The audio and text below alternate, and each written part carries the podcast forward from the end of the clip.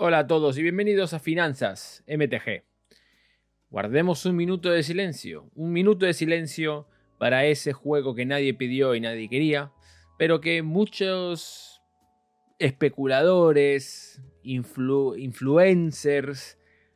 personalidades de Internet querían que triunfara.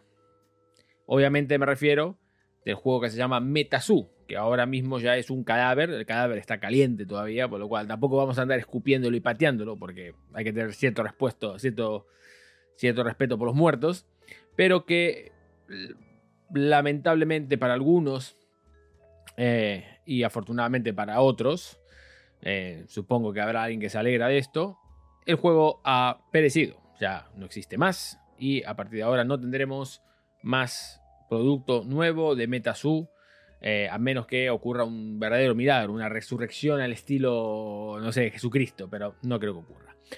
Antes de hablar del tema y explicar un poco qué es lo que ha pasado, como siempre, si te puedes suscribir al canal y darle a la campanita para que te avise de cuando hay nuevo vídeo. Y si le das a me gusta si te gusta el vídeo y deja un comentario abajo para que podamos, para que puedas ayudarnos a crecer. Bien.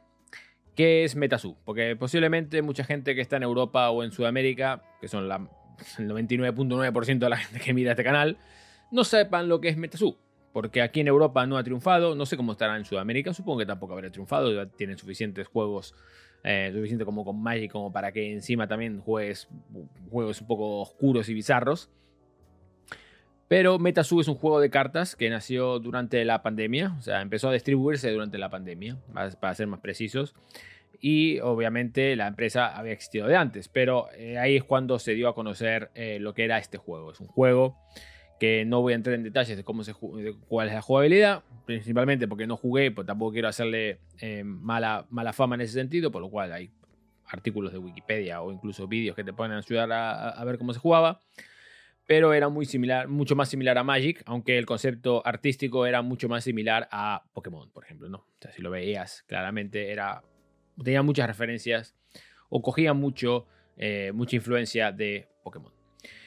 Bien, el juego estaba gestionado por una empresa, la empresa ha cerrado ahora mismo, eh, estamos en los primeros días de, de, toda la situación, por lo cual no sabemos si este cierre se va a hacer también junto con una con un filing de bancarrota, o sea, básicamente enviar como que la empresa se ha hecho una bancarrota, pero evidentemente por lo que se dicen las malas lenguas, el juego debe, el juego y la empresa, más bien, no el juego en sí, sino la empresa que gestionaba el juego, debe mucho dinero en todos lados, sobre todo por culpa de una pequeña, em, digamos, colaboración que tuvo con Hello Kitty. Eh, Hello Kitty es una de las marcas más importantes de entretenimiento, sobre todo. Eh, una de las más importantes del mundo, a pesar de que mucha gente piense puede pasar lo contrario, pero está justo ahí arriba junto a, Pokémon. Hello Kitty es un mastodonte total que ni siquiera eh, ha podido carrilearle, por llamarlo de alguna manera, la, carrera a este juego que se llama Metazoo. Mucha gente dice que fue una mala gestión por parte de los, de los directivos, puede ser. Eh, mucha gente dice que el juego no funcionó en el mercado primario, o sea, la gente que quería jugar básicamente, o sea, que compraba, los distribuidores que compraban el producto directamente de, la empresa Metazoo tampoco funcionaba y que la cantidad de jugadores tampoco era muy grande. Evidentemente, no conozco tienda eh, ni en el Reino Unido ni en España que venda Metazoo, quizás hay alguna, obviamente, pero no creo que haya podido traspasarlos eh, las fronteras eh, de, Estados Unidos. Y eso siempre suele ser un inconveniente. Si bien Estados Unidos es el mercado más grande para cualquier juego eh, de cartas, eso no quiere decir que no necesite tener acceso a otros juegos. Y creo que esta, digamos que esta idea de traer a Hello Kitty era para dar un poco más de internacional, internacionalidad, sobre todo en Japón. En Japón Hello Kitty es enorme, gigantesco, por lo cual supongo que era una de las ideas para poner pie en las tierras del sol naciente. No lo verán nuestros ojos, porque como dije anteriormente, ya no va a haber más producto nuevo de ni de Hello Kitty con, con, con Metazoo, ni de ningún otro producto con Metazoo. Metazoo está literalmente muerto. Bien. ¿Qué significa o qué sacamos como conclusiones de esto? Hay muchas conclusiones para tener en cuenta. La primera conclusión sería eh, quizás la más, eh, la más importante de, tener en cuenta, que es por qué ha fracasado. Puede haber muchos motivos por los cuales ha fracasado, eh, pero creo que ahora mismo tenemos una, gran competitividad en los juegos de cartas. Tenemos juegos como Pokémon, One Piece, Magic obviamente, Lorcana, Flesh and Blood posiblemente sean los cinco más grandes. Metazu quería meterse en esos, en, ese, en ese selecto grupo de, los cinco, pero evidentemente no va a ser el caso. Es curioso porque todo esto viene nacido de la debilidad de Magic en los últimos años. Magic ha perdido muchísima influencia en los, en los últimos años, en los últimos 5, entre los 5 o 10 años ha perdido muchísima influencia. Si bien Magic al principio de todo era claramente un, el, único juego, prácticamente de cartas que era exitoso. Había un juego de Star Wars, había un juego de Señor de los Anillos, pero no eran particularmente exitosos. Luego con Pokémon, básicamente se repartieron un poco las, el, mercado, aunque en esa época el juego de Pokémon era orientado muchísimo más a niños, mientras que ah, el juego de Magic siempre ha sido orientado a los adolescentes o a los adultos. Lo eran dos públicos completamente diferentes. Eh, el tema es que, como sabéis, en los últimos 20 años, 25 años, Pokémon básicamente ha logrado mantener al público de los niños y ha logrado que esos niños que jugaban hace 20 años ahora puedan seguir jugando al, juego. La realidad es que Pokémon como marca es muchísimo más fuerte que Magic y eso influencia. Y eso es a lo que quería llegar también un poco a la, a la disyuntiva.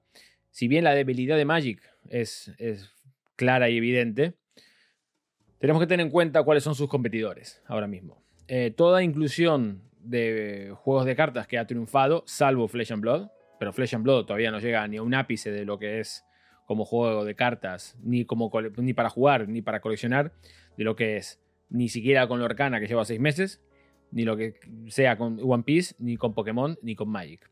Por lo cual, todos esos cuatro comparten que Magic fue el OG, o sea, el OG, el original de, juego de cartas, por lo cual ya tiene una gran comunidad por detrás que le hace que, lo, que la apoya como juego. Mientras que los otros tres son tres juegos con una de las, tres IPs, si no la más grandes del mundo, están en el top 10 seguro. ¿ok? Pokémon es la número uno indiscutida. Disney está seguro como todo en total. O sea, Disney como todas las marcas que tiene Disney. O sea, tanto sea como Mickey, tanto sea como Pato Donald, como sea, eh, como sea Marvel, como sea fulanito. Pero solo hablando, solo hablando de las cosas clásicas de, Disney. Ni siquiera entrando a lo que es la Fox, lo que son las Simpsons o lo que es, eh, lo que es Marvel, que eso lo tiene todo Disney. Solo si hablamos de Pato Donald, de Goofy, de Frozen y de, no sé, de Aladdin, ya hablamos de marcas que son tremendamente poderosas en el, mundo del entretenimiento. Por lo cual, si no está en el top 3, me sorprendería extremadamente mucho. Y One Piece. One Piece parece que es un poco. Es un público un poco más eh, niche. O sea, no es un poco más un nicho que es un poquito más pequeño, quizás. Comparado con, con Pokémon o con Disney. Pero en el mundo del anime es sin duda la marca más grande que hay. El anime está siendo cada día más popular en, Occidente, no solamente en Oriente. En Oriente, obviamente, si vas a One Piece, entras en Tokio y ya te das cuenta que One Piece es el número uno, junto con Pokémon, es el número uno. Eh, y ahora se, está, se, va a ver un poco más de. Eh, se va a ver un poquito más de, de, evolución en el mercado, cuando empiece también a haber otros, más, otros productos más. Ahora Netflix, por ejemplo, tiene, aquí en el Reino Unido, por ejemplo, ya está empezando a sacar One Piece. Los nuevos episodios de One Piece están saliendo cada semana en Netflix, por lo cual eso va a hacer que llegue a todavía más gente en el mundo. Si consideramos esos tres, que son tres marcas tremendamente importantes, y luego ponemos a Magic al lado, podemos entender por qué Magic está perdiendo un poco de fuelle contra esos tres. Si en vez de ser esos tres, esos tres juegos con esas tres, el mismo juego con las tres marcas diferentes, posiblemente no tendría competencia con, Magic, pero en este caso sí que lo es. El tema con Flesh and Blood es que no va a tener ni esa trascendencia que tienen los otros tres, nunca va a llegar al nivel de esos cuatro juegos, muy posiblemente. Puedes grabar este vídeo y recordarlo. Y luego tenemos por el tercer, por el último lado, Metasu, que no tiene nada, ni siquiera tiene. Eh, no tiene las marcas que tiene, obviamente, ninguna de las tres, los tres grandes, eh, los tres mosqueteros que tenemos por un lado, ni siquiera el de, el de Magic, y obviamente no tiene tampoco el, el appeal que tienen eh, ninguno de esos cuatro juegos. Por lo cual, evidentemente, estaba condenado a tener una lucha que era un poco. Eh, sí, era un poco una labor como de Sísifo. Intentar trabajar todo el tiempo para no conseguir ningún, ningún progreso en ese caso. Es demasiado grande los mastodones y los titanes que tenía del otro lado de la acera. Y eso es lo que ha resultado que quizás no haya progresado de su manera. Al ser completamente agresivo, como ha sido durante mucho tiempo Metasu, ha logrado que, evidentemente, se le acabara el fuelle. Aparte de todo esto, que no es, que no es moco de pavo, eh, lo que voy a decir ahora, hubo mucho... El lanzamiento que haya sido durante la pandemia, eso también ha sido algo muy importante a la hora de eh, explicar el boom del juego sobre todo en Estados Unidos. Como recordaréis en muchos vídeos anteriores, eh, la, pandemia en general ocasionó que haya mucho dinero gratuito en el mundo. Y en Estados Unidos era absolutamente brutal. De hecho, la gran mayoría del, aumento masivo que hubo en los precios de la Reserve List vienen por culpa del dinero gratuito que se dio en Estados Unidos y se ha consumido aquí en Europa también, o por lo menos ha rebotado, porque si tú puedes comprar algo mucho más barato, por arbitraje solamente, si puedes comprar algo más barato en Europa de lo que compras en Estados Unidos, si eres estadounidense, ¿por qué ibas a comprar en Estados Unidos si lo puedes comprar en Europa? Era una evidencia. Por lo cual los precios se regulan a los mercados globales, lo cual genera un, quizás un pequeño inconveniente a la hora de con los países que son menos pudientes, como quizás, bueno, no hablemos de Sudamérica, porque Sudamérica tiene sus cuestiones particulares, pero si hablamos de Occidente como los países más avanzados del planeta, por ejemplo España o Italia o Portugal, a pesar de estar claramente en los 20 países más ricos del mundo, no se puede, la diferencia entre España y Estados Unidos, por ejemplo, es gigantesca. Pues bien, eh, esa, pequeña inflación que ocasionó, que de hecho la inflación que tenemos ahora se viene por el dinero gratis que se dio por ese, en, esos momentos, ha hecho que el juego también se infle. ¿no? Siempre buscaba la gente buscar cómo invertir. Ese era un boom en general de muchas cosas de la inversión. Explotó cripto, explotó, eh, explotaron la, la, bolsa en general. Eh, explotó los coleccionables, explotaron todo básicamente. Todo vale más, las casas valen más, todo lo que es más o menos se puede invertir en algo ha subido de precio y Metasu no lo vieron como una excepción. Y luego, aparte de todo eso, hay que considerar que mucha gente, estos llamados gurús o, inversores o, influencers o presencias del Internet, aunque yo también tengo mi presencia del Internet, aunque no me considero un influencer porque no, no influencio ni a mi esposa, lo que tenemos que pensar es que cuando hay unas personas que están metidas en el negocio, están metidas en el ajo y quieren pushear una, en este caso, una agenda particular como la de hay que comprar Metasu, pues eso hace que mucha gente se vea eh, deteriorada. En esa época de la, de la pandemia, también tenemos que recordar que hubo un gran frenesí por los, estos influencers que te, o los gurús de las finanzas que te querían ofrecer el oro y el moro, básicamente, por nada. O sea, te voy a enseñar a ganar miles de millones, o te voy a enseñar a ganar de miles, o millones, o cientos de miles de euros, solamente si me pagas 200 euros. Y la gran pregunta que uno debería hacerse es, ¿por qué me estás dando?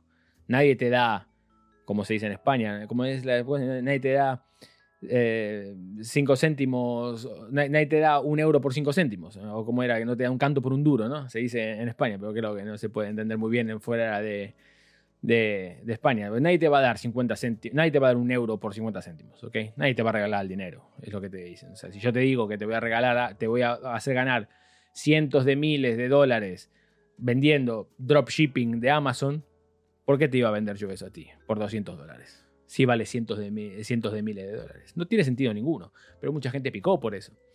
Eh, y ha aceptado como una, como una verdad revelada. Y hay otros que son menos, menos obvios, un poco más civilinos a la hora de intentar vender ese tipo de cosas. Yo perfectamente desde este punto, desde este punto que no tengo mucha influencia, le podría decir a todos los que me están viendo ahora mismo que deberían comprar cajas de, no sé, deberían comprar...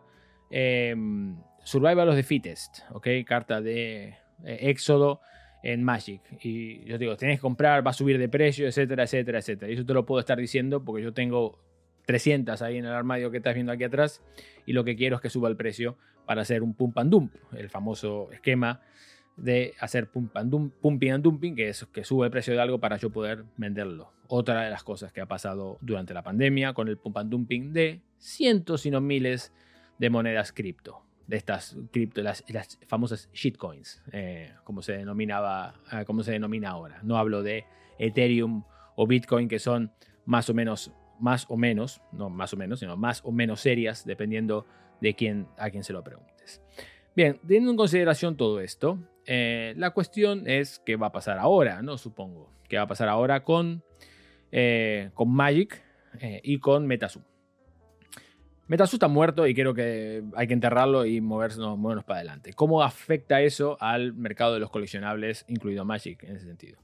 Bien, creo que hay dos cosas que hay que tener en cuenta. La primera es, creo que esto no va a afectar prácticamente nada en los coleccionables. No creo que nadie le haya agarrado por sorpresa esto. Em, lo que sí me genera un poco a mí de dudas es quizás eh, seguir consejos de algunas personas en Internet.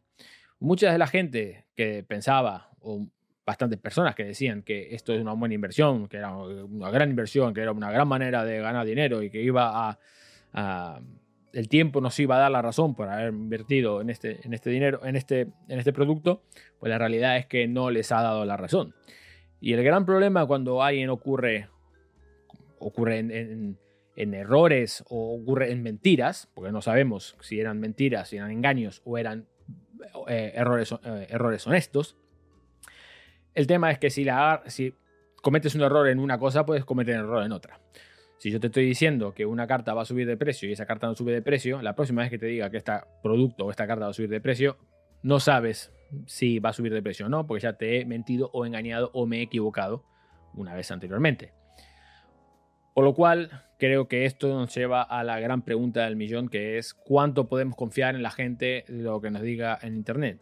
Como ya sabéis, yo soy una persona que dice que piensa, que piensa y lo dice, como consejo y como opinión, que las cartas de Reserve List van a valer más hoy, eh, perdón, la semana que viene, o la semana que viene no, pero dentro de 10 años van a valer más de lo que valen hoy.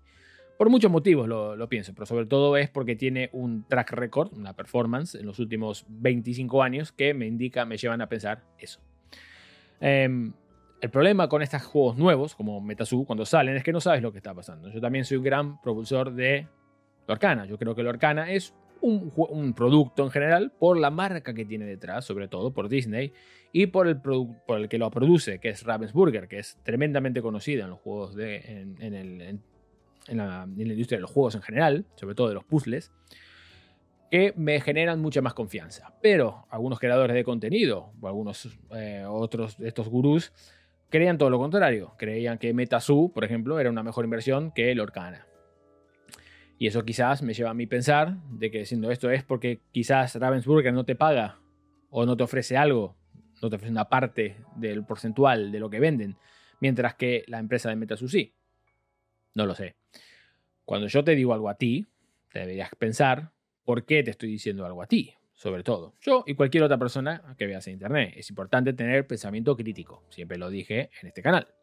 Es importante que cuando yo te digo algo, cuando yo te digo que yo creo que la Reserve List va a valer más en 10 años, entiendas por qué creo que va a valer más de 10 años y luego tú tengas que sacar tus propias conclusiones sobre si realmente crees que esos precios van a subir o van a bajar. El problema cuando hay influencia externa es que esto nubla, digamos, el mensaje o ensucia, mejor dicho, el mensaje de la persona que te lo puede enviar. Yo no tengo ningún patrocinador en este canal. No es porque no me hayan ofrecido anteriormente, sino es porque todas las ofertas que me han hecho anteriormente no son dignas de mi devoción. Y me voy a explicar. Si yo, si viene una empresa, por ejemplo, de casinos, de casinos online, de, criptomonedas eh, o de algún producto en el cual yo no creo que pueda vender afectuosamente, en la cual yo creo que es una buena venta para vosotros, no lo voy a aceptar. Porque si no, me parece justo que mi discurso cambie o que yo os pase una agenda en la cual yo me veo beneficiado y vosotros no. Solamente una persona vino a, mí y me ofreció un, un partnership del cual estaba dispuesto a aceptar si no fuera porque no creía que esa persona iba a sacar demasiado rédito del partnership que íbamos a tener, que era mejor esperar un poquito y en el momento que la funcione para los dos, hacerlo. Al fin y al cabo es una relación entre tres, entre mí, entre mi persona, entre la persona que quiere hacer el partnership y entre vosotros. Todos ahí, esos tres, tenemos que vernos beneficiados. Pero mucha gente no opina de la misma manera. Mucha gente lo ve como que me entra dinero y si te vendo a ti el casino online y te lo compras, pues perfecto, pues esa es tu, es tu culpa. Si te ves estimado por, o si te ves em, influenciado por las ingentes cantidades de dopaminas que te genera el casino. Pues bien, esto es así, esta es la realidad de Internet. Y lamentablemente mucha gente hoy se ve eh, lamentablemente afectada negativamente por todo el comportamiento que han tenido algunas personas al intentar vender este producto tanto en Internet como pueden ser personas terceras que han decidido que esto era un buen producto como inversión y no lo era, muy posiblemente sabiendo que no lo era, porque si, metas, si una persona está pensando que Lorcana no es, un buen, no es una buena inversión para, no es una buena producto para invertir, me pregunto qué te lleva a pensar que MetaSu sí lo es, por ejemplo. Solamente a mí lo único que me lleva a pensar es que hay algo por detrás que yo no sé y que tú sí sabes. Entonces, para concluir con el vídeo, porque al final se pasaron los 20 minutos, lo que quiero deciros es que cualquier persona que os diga algo por internet, tenéis que tener mucho cuidado. A pesar de que sea muy experimentado, a pesar de que haya tenido razón en el pasado, eso no quiere decir absolutamente nada. De la misma manera, cuando yo te digo que históricamente la Reserve List ha subido de precio con todos los años, eso no garantiza que vaya a subir en el futuro. Cualquier performance pasada no garantiza performance futura.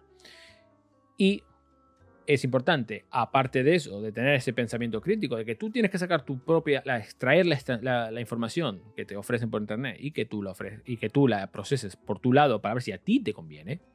Aparte de todo eso, lo que tienes que tener cuidado también es que los coleccionables en general suelen ser peligrosos por muchos motivos. La verdad que el motivo más importante del por qué son peligrosos es porque tienen menos liquidez que, por ejemplo, acciones o, dinero cash invertido en una eh, cuenta de ahorros. Eso también hay que tener cuidado, que a veces te, te lo clavas y pasa algo, puede ser si tú te compras un producto, por ejemplo, Lorcana, y Lorcana del año que viene ya no funciona, que puede ocurrir, evidentemente, puede que tus cartas de Lorcana valgan dramáticamente menos de lo que valen ahora y sea difícil quitártelas de encima. Mientras que si fuera una, acción, por más que valiera poco, te la puedes vender, la puedes vender prácticamente instantánea. O sea, no pierdes todo el dinero, mientras que si no puedes ubicar tus cartas de Magic, Lorcana, Pokémon o lo que sea, pues sí. Pero bueno, lo más importante es que cuando hagas una inversión, cuando veas un producto para inversión, posiblemente te fijes que Pokémon y Magic, si hablamos de coleccionables, son claramente los dos más rentables históricamente, los más sólidos como inversión. Y cualquier otra cosa, tienes que tener cuidado a la hora de poner tu dinero y dónde lo pones para que no te pase como Metasu y termines básicamente, virtualmente, perdiendo todo tu dinero. Espero que os haya gustado el vídeo, un poco diferente de las últimas semanas, menos datos, hubo datos, pero menos datos concisos y, concretos, sino para entender un poco de por qué es importante tener en cuenta la, la realidad que te ofrecen en Internet, como no tanto como una realidad, sino como solamente la opinión o la realidad de una persona y si esa realidad o esa información a ti te conviene procesarla de cierta manera o de otra manera.